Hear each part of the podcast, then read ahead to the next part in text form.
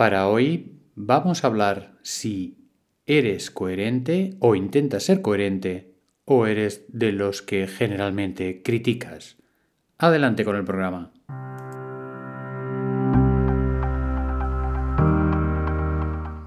Estáis escuchando el podcast de Psicología, Comunicación y Crecimiento Personal de Joan Contreras. Bienvenidos.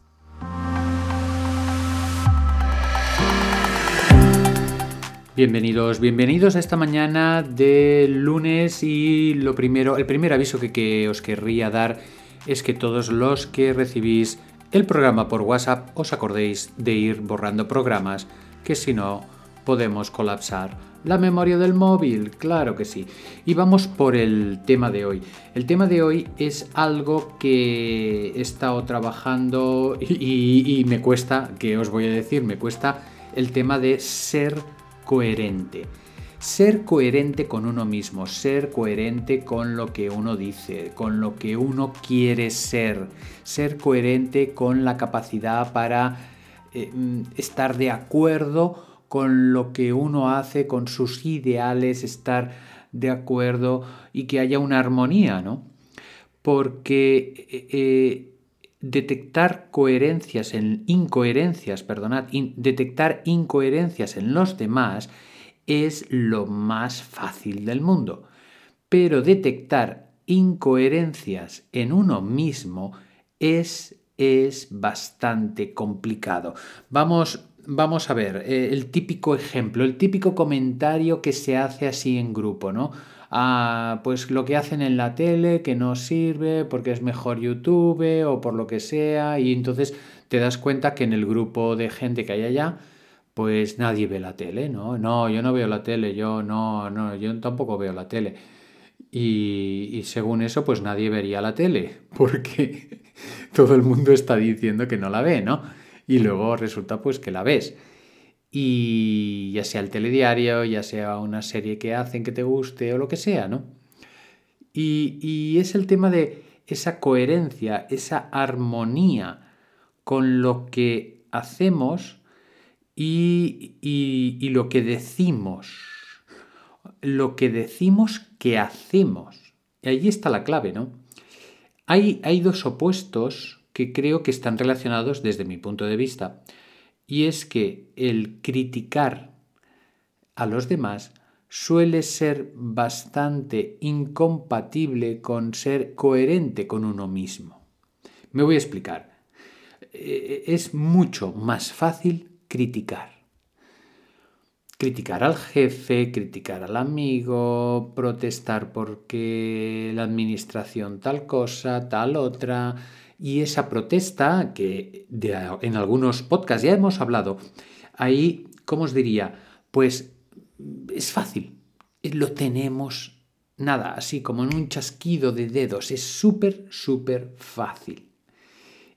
Pero lo de ser coherente, eh, yo veo que hay una relación ahí entre que el que más critica a los demás, luego menos coherente es él consigo mismo. Por ejemplo, os voy a poner un ejemplo con los jefes. Hay jefes buenos, jefes mediocres y jefes malos, jefes que no, saben hacer de jefe. Eh, entonces, lo típico es criticar al superior, al coordinador, al jefe, al presidente de la empresa, eso es lo típico. Pues porque tienes muchas razones, porque tú lo ves desde otra perspectiva, etcétera, etcétera. Vale.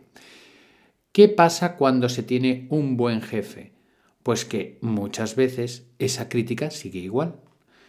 ¿Por qué? Porque sí, pero ya verás, porque no te fíes, porque tal y que cual. Y entonces dices, bueno, pero si es bueno, yo creo que es importante que aunque sea el jefe y hace las cosas bien, hay que decirlo. que no se lo quieres decir a él, ¿vale? Pero si lo comentas en el corrillo de compañeros, yo creo que es importante decirlo, ¿no? Y generalmente eso es difícil de que llegue.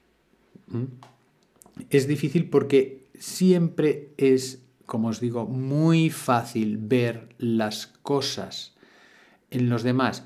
Es mucho más fácil ver la paja, como dice el refrán, en el ojo ajeno que la viga en el propio. Y, ya os digo, cuanto más critica la gente, esta es mi hipótesis, no sé si estaréis de acuerdo, menos coherente es consigo mismo. Para ser coherente, para ser coherente con uno mismo, esto conlleva un grado de madurez que no veas, ¿eh? con una capacidad de ser autocríticos con nosotros mismos pero ser autocríticos tampoco sin, sin gran culpa o, sin un gran especie de, ahí, ah, yo soy culpable porque he hecho esto. No, no hace falta. Simplemente ser coherente implica de darte cuenta de tus errores y intentar rectificarlos. Lo que pasa es que la primera parte, lo de darse cuenta, generalmente ya cuesta porque tenemos focalizada nuestra visión en el exterior y pocas veces en el interior. Entonces, claro, si no nos damos cuenta, si no tenemos un poquito clara el vídeo, la, la película de lo que nosotros hacemos, difícilmente vamos a ver nuestros errores. Y cuando nos lo dicen desde fuera, ¿Es posible que lo rechacemos? No, ya no soy así, porque tal, lo que pasa, lo rechazamos o lo justificamos. Creo que es importante, bueno, podemos rechazarlo y justificarlo, pero luego, cuando estés contigo mismo, analiza un poquito si es posible, si es verdad, que lo que dicen los demás pueda ser verdad. Porque si te lo dice una persona, vale, mira, no das importancia. Pero si es la segunda o la tercera persona que te dice algo, es que no compartes. O eres, o que dicen que eres muy tacaño, o que no expresas, o que no, o que causa malentendido lo que dices. Yo qué sé, las críticas pueden ser millones y millones, ¿verdad? Si te lo dice más de una persona, ojo, porque puede ser que sea verdad. Si cuando te dicen algo te causa cierta rabia y te tienes que defender, también es posible que sea verdad, porque, porque te tiene que causar rabia decir que eres un poco tacaño si no lo eres. Pues porque a lo mejor por dentro estás diciendo, ah, tienes razón, tienes razón, pero no me gusta lo que oigo. Y si es posible que continuamente me tenga que estar excusando de lo que pasa, también es posible que sea cierto lo que me digan. No es que yo me comunique así porque mi personalidad es esta o es la otra y otra vez con otro amigo, ¿no? O con otro compañero de trabajo. No es que yo me comunico así porque mi personalidad es esta y es otra. Bueno, oye, mm, a lo mejor esa crítica conlleva una necesidad de cambio por tu parte en la forma de comunicarte ¿me entiendes? Es decir, que ahí hay esas tres pistas, vuelvo a repetir, si te lo dice más de una persona, o si te causa rabia, o si te estás excusando continuamente. Esas son tres pistas para decir que a lo mejor la crítica externa o los comentarios externos pueden tener algo de realidad en tu mundo interior y ahí pues hay un, un trabajo, una faenilla para hacer. ¿De acuerdo?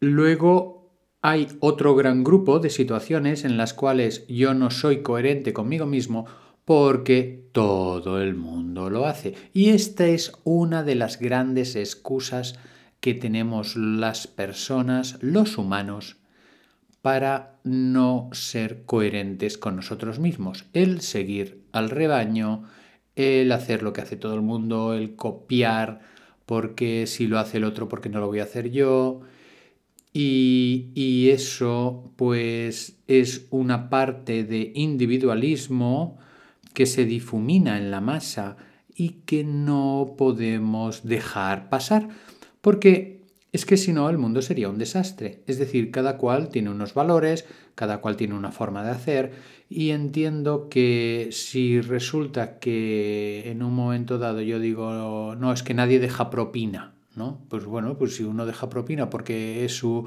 visión y la deja, pues hay una coherencia.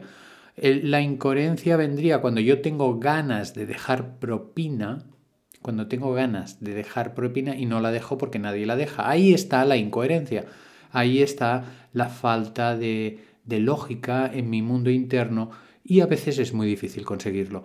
Puede ser dejar propina, puede ser dejar dinero a una persona de la calle que está pidiendo, puede ser 40.000 eh, cosas, ¿no? Porque a lo mejor mm, yo estoy diciendo que es necesario pues la comunicación entre las personas y tal y que cual, y luego llego a mi casa y es todo lo contrario. Por tanto, el vernos en vídeo, yo digo vernos en vídeo porque es lo, más visual que, que se me ocurre, es decir, es donde mejor podemos vernos a nosotros mismos el vernos en vídeo en diferentes aspectos, y esto es difícil de hacer, también os lo digo, si no tenéis un crecimiento personal un poquito elevado o un terapeuta que os ayude, entiendo que puede ser muy difícil o casi imposible. Entonces ahí eh, el ir viéndonos en diferentes aspectos, como decía, pues en diferentes ámbitos nos va a dar una visión de nosotros mismos en la cual es posible que haya cosas que no nos gusten. Y esas cosas que no nos gusten, pues son las que tenemos que ir puliendo y mejorando. Ser coherente, ser coherente con lo que eh, me dicen en las críticas que recibo, ser coherente si es que yo critico, si es que yo critico o me quejo, y, ahí está el mensaje del programa, los truquillos esos. En todo caso, hacedme llegar vuestros comentarios, em, pasar el, podcast del programa si creéis que le puede servir a alguien. Os podéis ser suscriptores, ser mecenas de este podcast y vamos ya por la reflexión del día. Vamos a hacer una gran sonrisa que ya se acercan las vacaciones para todos aquellos que las tengan cada día más cerquita. Vamos a inspirar, vamos a tomar aire. En este mes de julio que entra y vamos a desear que todo el mundo al menos tenga algunos días de vacaciones y que podamos disfrutarlas felizmente. Volvemos a tomar aire, dibujamos una gran sonrisa, lo dejamos ir suavemente y nos vemos en el podcast de mañana. Hasta luego.